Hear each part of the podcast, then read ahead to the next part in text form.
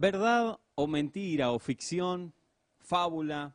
No lo sé, pero cuenta la historia de un alpinista que decidió escalar el Everest. El Everest es la montaña más grande del mundo. Para los escaladores es un gran desafío. Y cierto alpinista quiso escalarlo solo, porque él quería la gloria para él solo. Así que no se armó de un equipo y comenzó una travesía. Comenzó a escalar, pasó un día, escaló, acampó, al segundo día volvió a escalar, siguió escalando, acampó nuevamente en la noche. Y al tercer día empezó a escalar, pero no contaba con nieve. Así que comenzó a nevar y él estaba lejos del lugar donde debería de acampar, así que se empezó a apresurar, la nieve caía con fuerza, él se puso muy nervioso, no estaba llegando, la noche lo alcanzó y encima de que estaba nevando, esa noche no había luna, o sea, no tenía luz de la luna. Así que nervioso trató de seguir hacia arriba y en un momento se resbala contra una piedra y que empieza a caer, una caída libre desde cientos de metros de altura. Como buen alpinista, él había amarrado la soga, o sea, no era un, eh, tenía experiencia, no era alguien aficionado que estaba escalando. Así que la soga estaba sujetándolo a él, pero él estaba cayendo en caída libre. Y caía, descendía, descendía, hasta que de repente sintió un tirón. Y la soga quedó tensa, casi lo parte en dos, casi lo quiebra. Y se amarró fuertemente a la soga. Quedó en el abismo mismo, entre la oscuridad, la nieve que caía, y él estaba en la nada.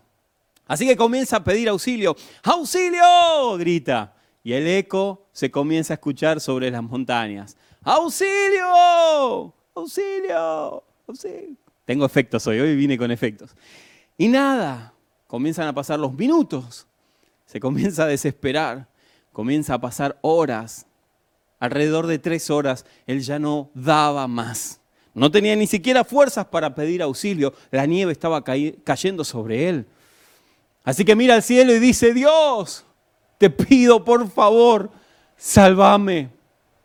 Hace algo para que pueda salvar mi vida. Y entre las montañas él escucha una voz que le dice, si crees en mí, confía, corta la cuerda. Y él le dijo, estás loco Dios, ¿cómo voy a cortar la cuerda? Tengo el vacío mismo abajo mío. Y la voz de nuevo entre las montañas que le decía, si confías, corta la cuerda. Así que él quedó amarrado al otro día, los periódicos sacarían en sus tapas, un alpinista muere aferrado a su cuerda a 50 centímetros del piso. Hoy quiero hablarte de aquellas incomodidades que venimos arrastrando, que parecen una lastra, que venimos acarreando por no creer en Cristo o por no confiar, por no depositar nuestra confianza. Como el alpinista, nos aferramos a lo seguro pero no vemos los milagros de Dios. Creemos en Dios, pero no tenemos fe para los milagros. No tenemos fe para que Dios quite ciertas piedras que te incomodan en el caminar diario. Yo decía en la promoción que es muy difícil caminar con una piedra en el zapato. La podemos esquivar, la podemos mover. Vieron que algunos hacen así, movimientos medio raros, porque tienen una piedra en el zapato y les incomoda. El talón se lastima. Pero luego de un rato uno lo tiene que sacar, porque no puede, no puede hacer metros con una piedra.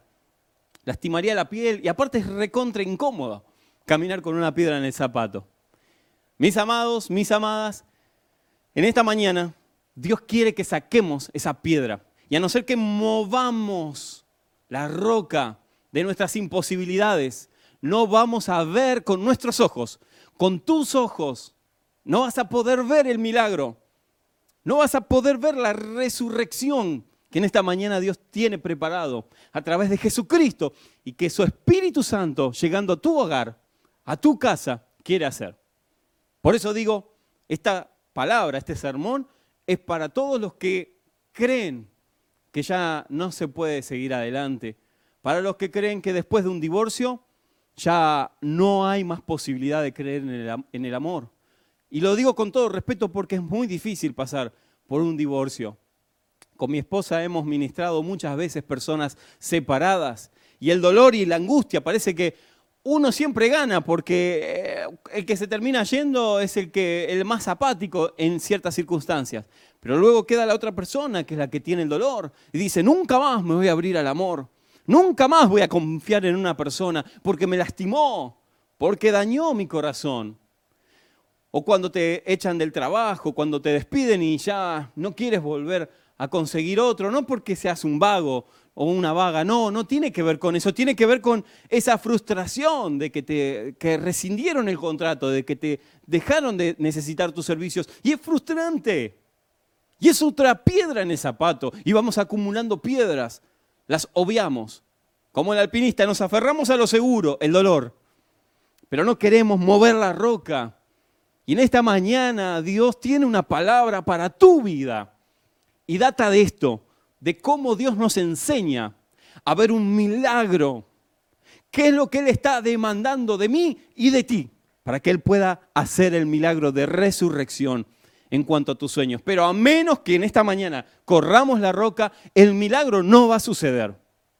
Y no estoy hablando de una muerte necesariamente, de algo físico, sino de los sueños, de los anhelos, de tener una familia fructífera, de un empleo, el anhelo de tener una empresa, un negocio. Yo quiero hablar de todo esto y quiero hablar de las piedras que normalmente tenemos. Para ello, quiero que te enfatices no solamente en cómo Dios lo va a hacer, porque eso es lo que siempre nos mantiene atrapados a nosotros. ¿Y cómo lo va a hacer Dios? Sino en qué tienes que hacer tú, qué tenés que hacer vos para que el milagro suceda. Y vuelvo a repetir, no necesariamente hablo de un milagro de resurrección físico que Dios los ha hecho, sino de los milagros de tus sueños, de tus anhelos, de aquello que nadie conoce, que, nadie conoce pero que tú sabes que ya está tapado. Y quién sabe, lo cerraste con un puñado de tierra y dijiste, ya está, nunca más, nunca más voy a volver a confiar, nunca más voy a dirigirle la palabra. Nunca más voy a tener relación con aquella o la otra persona. Nunca más. Porque me lastimó y cerré mi corazón. Nunca más. Y con un puñado de tierra, simbólicamente, sellamos aquel sueño, sellamos aquel anhelo. Así que para todos ustedes, esta palabra es para ti. Ahora, quiero que comprendamos que hay dos tipos de fe. En, la, en, cada ser humano eh, se efectúan dos tipos o dos probabilidades de fe. Está la fe que yo tengo desde niño más o menos, que es la fe si por las dudas. ¿Vieron? Por las dudas vamos a orar. Antes de subir a un avión, por las dudas vamos a orar a Dios. Antes de tomar un colectivo, por las dudas, salimos de casa y por las dudas oramos. Todo por las dudas. No es fe, es por las dudas. Y cuando yo salgo a trabajar, ninguna de mis hijas me dicen, papá, papá, ojo, por las dudas, ¿me vas a cuidar hoy? ninguna de ellas me dice, papá, papá, mañana, ¿me vas a poder sustentar? ¿Me vas a dar de comer mañana? Ellos ya lo dan por hecho. Ellas ya dan por hecho que yo las voy a cuidar. Hace un tiempo, me acuerdo que mi hija mayor tuvo que irse de viaje de egresado. ¡Oh! Para mí era una desgracia. Nunca se había apartado de nosotros. Tres días nada más. Tres días se fue de viaje de egresado con el colegio, firmamos todos, habían personas capacitadas, este, habían patrulleros que acompañaban, todo un protocolo hicieron para que se vayan de, de viaje de egresado. Pero yo lo padecí, no daba más. Cuando ya vi partir el micro quería ir atrás. Y no soy un padre denso, creo, me considero por lo menos. Pero yo quería ir atrás, quería verla, tener binoculares y mirarla desde donde esté, porque quería protegerla. Entonces ella sí me dijo, papá, mandame un mensaje para que me sienta cuidada. Ahí sí, pero no todos los días cuando salgo a trabajar o cuando ellas van a hacer algo, me andan diciendo, papá, ¿me vas a cuidar hoy? Papá, ¿te vas a acordar de cuidarme?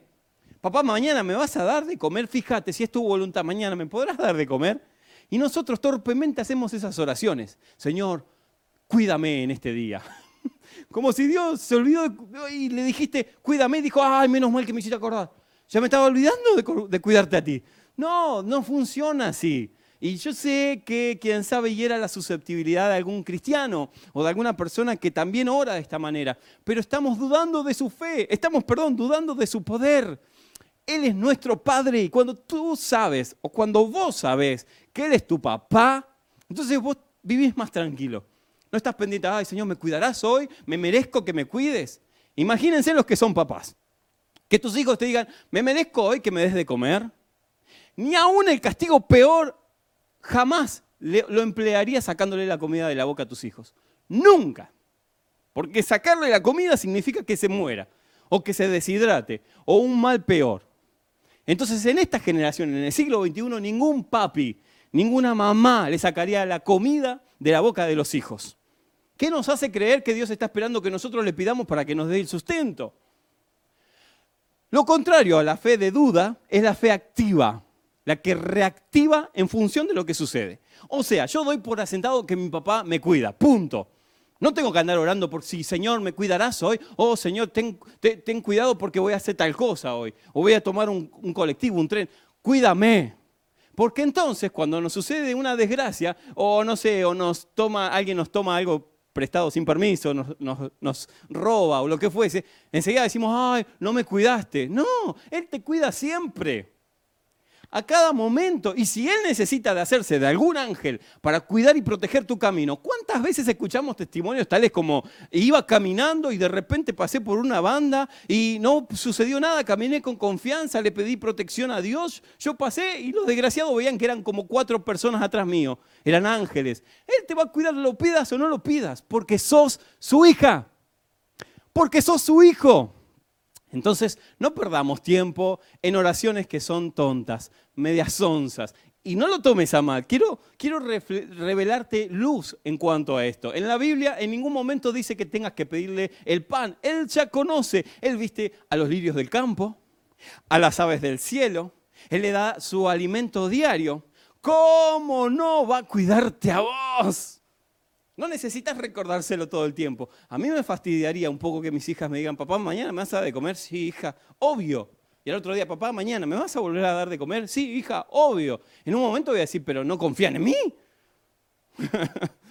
Entonces, quiero que la fe sea activa, que te pueda transferir a través de la palabra una fe activa. ¿Cuál es la fe activa? Cuando sucede algo como lo que decía recién, de repente estás caminando, ves la amenaza y en el momento, en el nombre de Jesús, sé que tú proteges mi caminar con ángeles alrededor mío. Punto. Fe activa.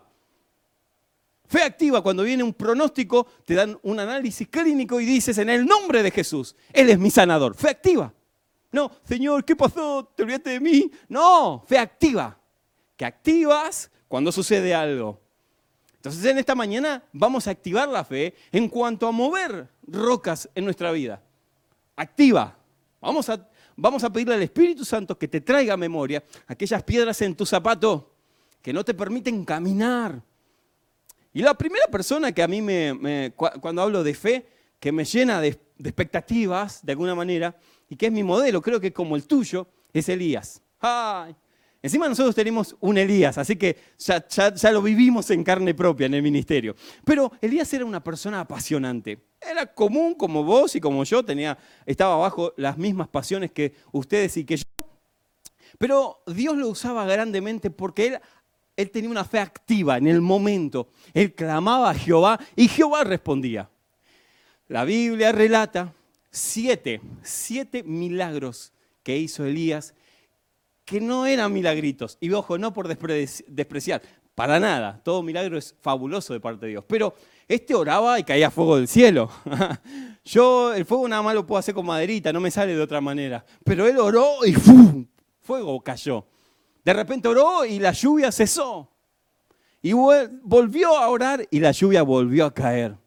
Era un hombre que tenía fe activa. Estos siete milagros que la Biblia relata fueron milagrazos, fueron milagros con todas las letras. Pero luego su discípulo lo quiere preceder, así que le dice Elías, ¿qué quieres que haga por ti? Y Eliseo le dice, quiero una doble porción de tu espíritu. Quiero lograr esa doble unción, quiero hacer el doble de todo lo que hayas hecho, porque sé que Jehová está contigo y yo quiero que Jehová esté conmigo. Así que como sucedió, ustedes conocen la historia, antes de ascender Eliseo lo vio y entonces el manto cayó y la doble unción sobre Eliseo. Ahora, perspectivamente, perspectivamente, tendemos a creer que Eliseo cumplió 14 milagros, porque si les relaté 7 milagros de Elías, entonces Eliseo debería de haber hecho 14 milagros. Sin embargo, no es así. Sin embargo, Eliseo logró cumplir 13 milagros en vida. Trece. Así como lo escuchan, trece milagros. Y de repente, ¡pum!, la muerte sobre Eliseo y baja hasta el sepulcro. Pero dice que algunos tiempos, algún tiempo después, ya Eliseo no existía más que huesos, estando en el sepulcro, unos soldados llevan a un muerto y estaban siendo perseguidos, así que lo tiran sobre el sepulcro de Eliseo. Y en el momento que la piel de que acababa de morir, no sabemos si era un soldado o qué, que acababa de morir, tocó los huesos pútridos de Eliseo, ¡fum! volvió a la vida. El muerto resucitó.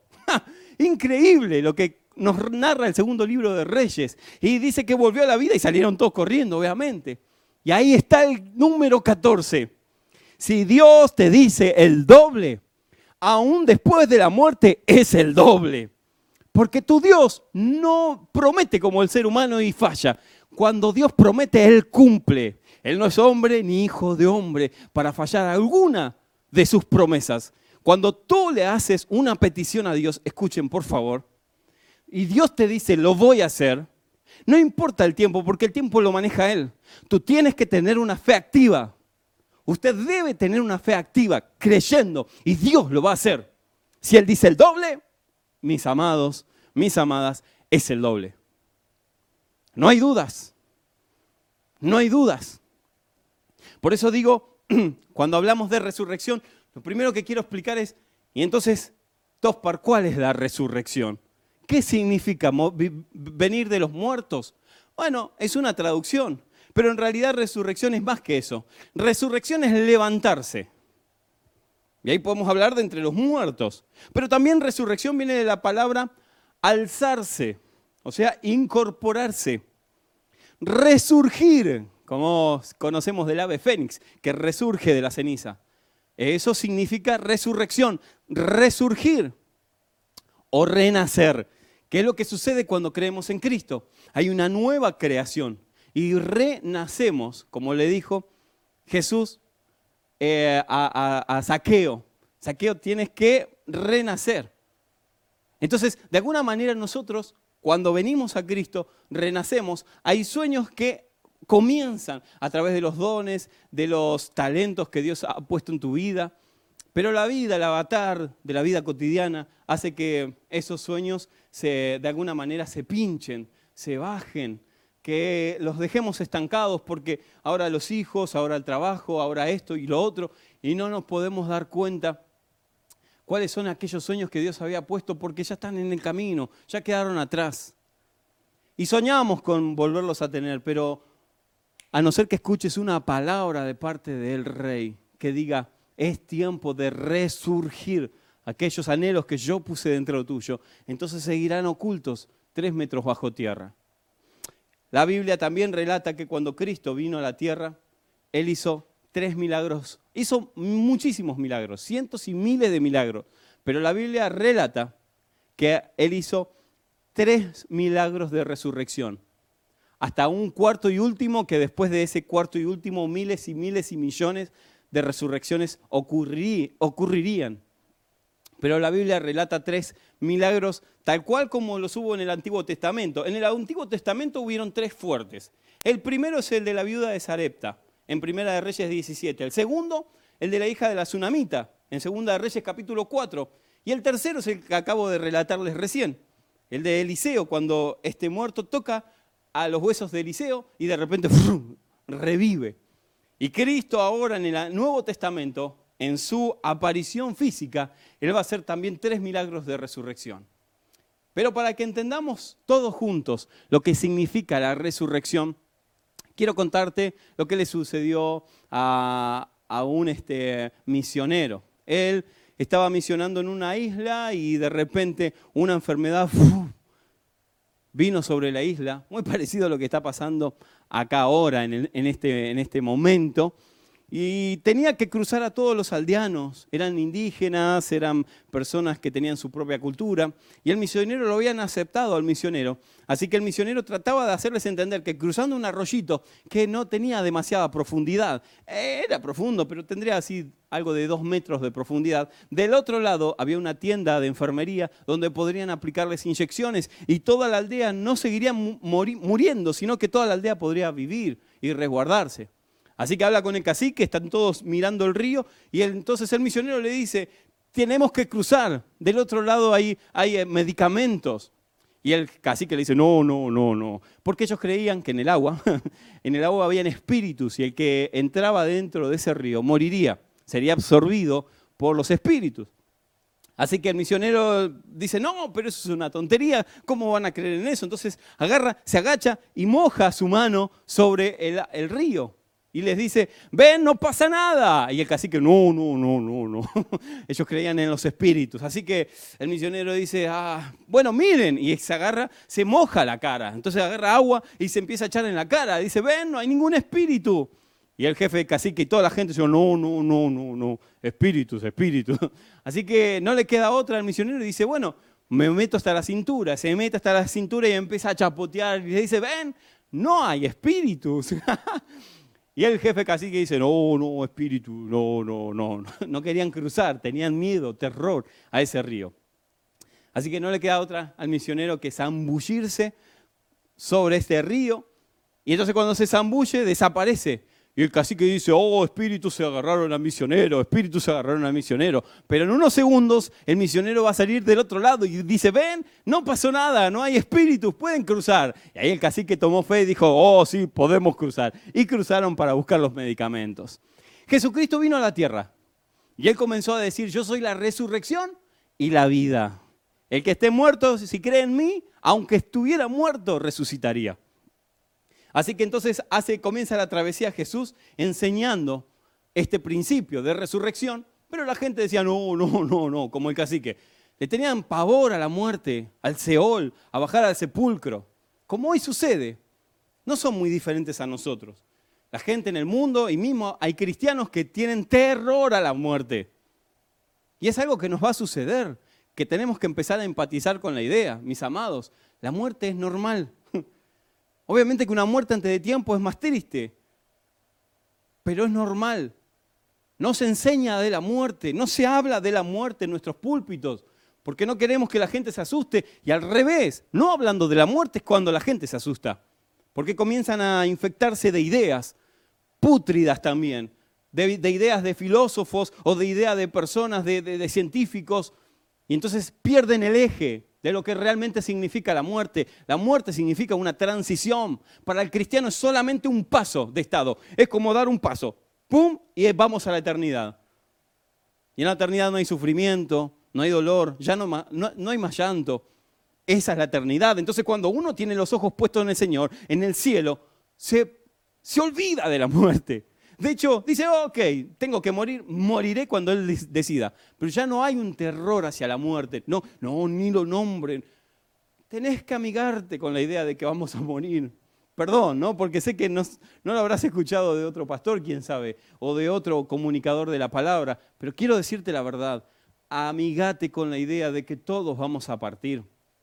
Que a todos nos va a tocar la hora. Es lo único en común entre usted y yo lo único en común entre todos los habitantes de este globo terráqueo en este mismo momento. Todos, absolutamente todos, vamos a morir.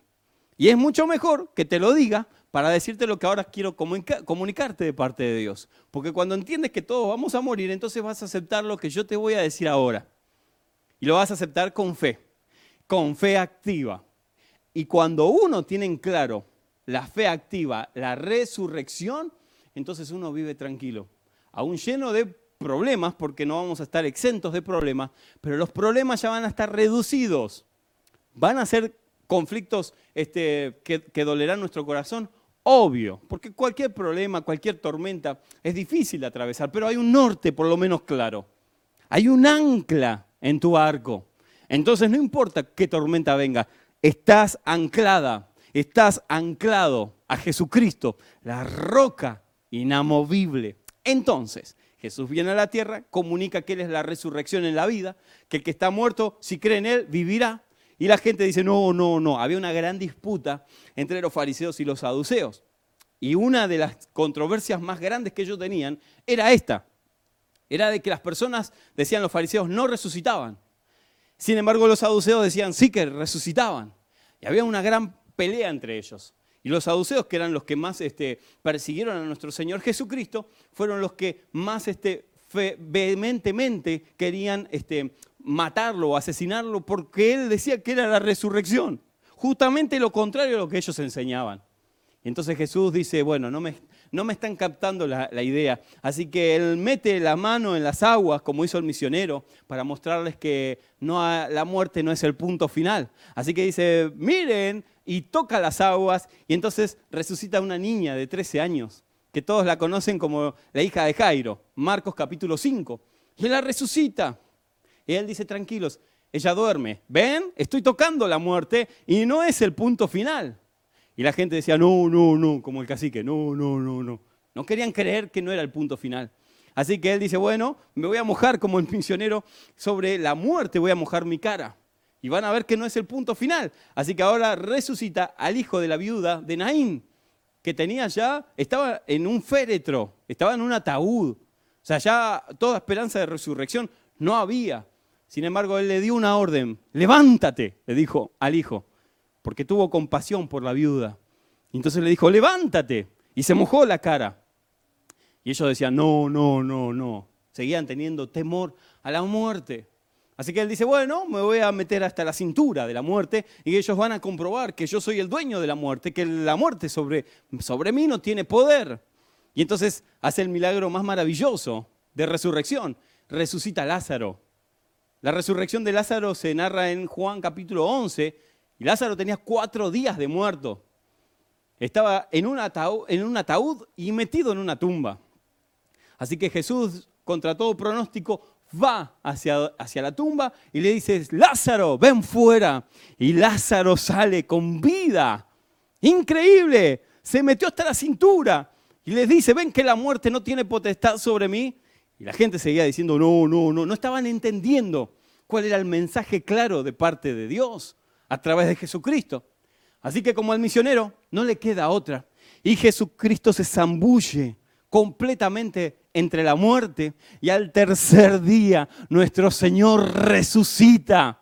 Y ahí es donde la gente entiende, como diría el apóstol Pablo, y hoy nosotros podemos certificar, ¿dónde está, oh muerte, tu aguijón? ¿Y dónde, oh sepulcro, tu, tu victoria? Jesucristo resucitó Dios le levantó entre los muertos a través del poder del Espíritu Santo. Y ahí todos dijimos, sí, la muerte no es el punto final. Después de la muerte hay vida eterna. Y para los que creemos en Él es vida y vida en abundancia. Yo no sé si estás comprendiendo, pero la muerte no es el punto final. Ni de tus sueños, ni de tus anhelos, ni de nuestro cuerpo físico. Porque luego de la muerte, si fuese sobre un sueño, Él puede venir a tocar y hacer un milagro. Y si fuese sobre nuestros cuerpos, ya tenemos vida eterna. Verdaderamente la vida comienza después de la muerte. Ahora estamos en un ensayo donde adoramos, alabamos al Señor, vivimos esta vida como Él dijo, gozaos en todo tiempo. La vivimos con alegría, con pruebas, obvio que sí, siempre lo digo. No escuches a que dice que no, nunca más vas a tener un problema, porque te está mintiendo. La vida está llena de problemas. Pero una vez que nos acercamos a Cristo, ah, nuestro Redentor vive. Y si nuestro Redentor vive, nuestros sueños, nuestros anhelos y aún la eternidad, nosotros viviremos con Él. Ahora, alguien puede decir, bueno, Jesús, yo te entiendo, yo entiendo todo para lo que estás diciendo, eh, hasta me gusta, pero ¿cómo Él puede resucitar un sueño muerto? Yo ya corrí la piedra. Jesús, yo pensé que ibas a venir el primer día. Cuando tu amigo Lázaro había muerto, yo creí que ibas a venir de inmediato y no viniste. Pero bueno, recuerdo que al hijo de la viuda de Naín estaba en el féretro, así que nosotros pusimos a Lázaro el segundo día en un féretro, pensando que tú también podrías venir y decirle, levántate, como la viuda de Naín. Pero no, no pasó nada. Y de repente contra todo pronóstico dijimos, bueno, pero al tercer día, en, la religión judía se estilaba que un espíritu podía revivir hasta el tercer día había oportunidad, pero luego del tercer día ya no había nada más para hacer. Así que hasta ayer te estuvimos esperando, sabíamos que podías venir y levantarlo, pero Jesús, no viniste, no viniste en el momento de más dolor y llegas hoy, día cuarto, ya hoy nada se puede hacer. Ya físicamente el cuerpo está pútrido. hiede ya. Si te acercas, tendrás ganas de devolver, porque el olor sale por a través de la roca. Cristo, ya no hay nada que hacer. Jesús no significa que no te ame, pero siento que me fallaste. Alguien del otro lado puede sentir como sintió Marta y María. Jesús, siento que me fallaste porque no estuviste cuando partió, no estuviste cuando me separé, no estuviste cuando vino aquel desempleo. Siento que me dejaste solo. Y claro, tuve que mover la roca y tapar el agujero. Y quería que estés. Yo tuve fe, creo que mi fe era suficiente, pero no estuviste. Y me dolió. No significa que no te ame Jesús. Significa que, que estoy dolido, que estoy dolida por dentro. Quién sabe, hay alguien del otro lado que le esté sucediendo esto. Que la persona que está a tu lado no lo sabe. Que la persona que está a tu lado no lo conoce, pero que adentro de tu corazón sí está ese sentimiento. Sí está esa percepción de, de sentir, no significa que no ames a Cristo. Y vuelvo a repetírtelo. Pero hay muchos cristianos en depresión, más en este tiempo de pandemia. Muchos cristianos que creen que, que Dios se apartó, que Dios se alejó y que ya no hay remedio para su dolor. Y que ya pasaron tres días y hoy cuarto cuarto día Dios viene a decirte que Él puede hacer un milagro. No, ya no creo. Ya no tengo fuerzas para creer. No es que no te ame, te amo, pero siento que se terminó. Siento que esa etapa, corrí la roca, se tapó. Es increíble, muchos de ustedes saben cómo termina la historia. Jesús se compadece, obviamente llora. Algunos teólogos arrojan luz a que él llora porque era su amigo, otros porque no tuvieron fe en él. Bueno, no es el punto de debate en esta mañana. El punto de debate es que él sí se compadece por sus amigas y aún por Lázaro que está dentro. Y entonces le dice, Marta, no te dije que si crees, fe activa, que si crees, verás la gloria de Dios. ¿No te había dicho que aunque mueran, los que mueran en mí y crean en mí, aunque estén muertos, vivirán? Yo no les había enseñado eso. Y entonces una chispa dentro de Marta y María se encendió de nuevo. Ahora miren lo que les voy a contar a continuación. Jesús no va a mover la roca. Él no va a hacer el trabajo por ti. Te toca a ti creer. Te toca a ti mover la roca, porque Jesús le dijo, muevan la roca. Y entonces me imagino dos o tres personas moviendo la roca, escucharon una orden, creo que ni lo pensaron. Porque, ¿qué vas a hacer Jesús si ya tiene cuatro días de muerto? Pero no sabían si iba a haber un milagro, si no lo iba a ver, si se querían meter. Creo que ellos obedecieron. ¿Y saben qué? Es mucho mejor obedecer a una palabra de parte de Dios que andar analizándola a ver si son los protocolos que Dios usa para hacer un milagro. Es mucho más importante que cuando escuches la voz del Espíritu Santo diciendo, muevan la roca, le hagas caso, a que te fijes a ver si las probabilidades son buenas para que Él emplee un milagro en esta mañana. Y entonces Jesús le dijo, muevan la roca. Y ellos movieron la roca. La roca empezó a girar y ahí cuando él vio que ellos movieron la roca, da una palabra. Dice, Lázaro, ven fuera. Y como todos conocen, Lázaro salió fuera de la tumba, resucitó, resucitó. Como en esta mañana el Espíritu Santo te está diciendo, mueve la roca. Y no escuches a los detractores que te van a decir, mm, no creo que Dios haga el milagro ya, ¿eh? Y ya pasó. No escuches a aquellos hipócritas que te dicen, esto te sucedió porque estás en pecado, estás en rebeldía, porque no estás en comunión con Dios. No los escuches, son tóxicos. A mí me enerva la sangre las personas que castran los sueños de los hijos del rey. Es un tiempo de ver milagros, es un tiempo de predicar el Evangelio. No en cuestionarnos si es momento o no, o quién está más santo para predicar el Evangelio. Predique el Evangelio a tiempo y fuera de tiempo, o sea, estando bien o estando mal. Predica el Evangelio. ¿Quieres ver milagros? ¿Querés ver sanidades? ¿Querés ver grandes señales que Dios haga a través de tu mano? Bueno, pon tu mano en el arado, no escuches a los que están detrás. No escuches a los que te están ladrando, porque te detienen. Meten a tus sueños en una caverna y los sellan supuestamente con la palabra de Dios. Y te pierdes la vida, la muerte segura para todos nosotros. no te pierdas esta vida sin experimentar ser usada o ser usado por Dios. Es lo más maravilloso de todo este mundo. Sentirte vivo aún con pruebas. Sentirte vivo aún con dificultades. Y ver cómo Dios usa un don nadie, a una doña nadie. Cómo Dios lo usa. Claro, los que te detractaron se van a avergonzar, te van a envidiar. Yo siempre narro lo que John Maxwell dice, cuando camines, no importa si estás en condiciones, sí o no, eso es un tema que arreglarás con Dios, no con la religión. Pero cuando comiences a caminar, te vas a dar cuenta que las personas te van a decir, no, no, no, no lo vas a poder hacer.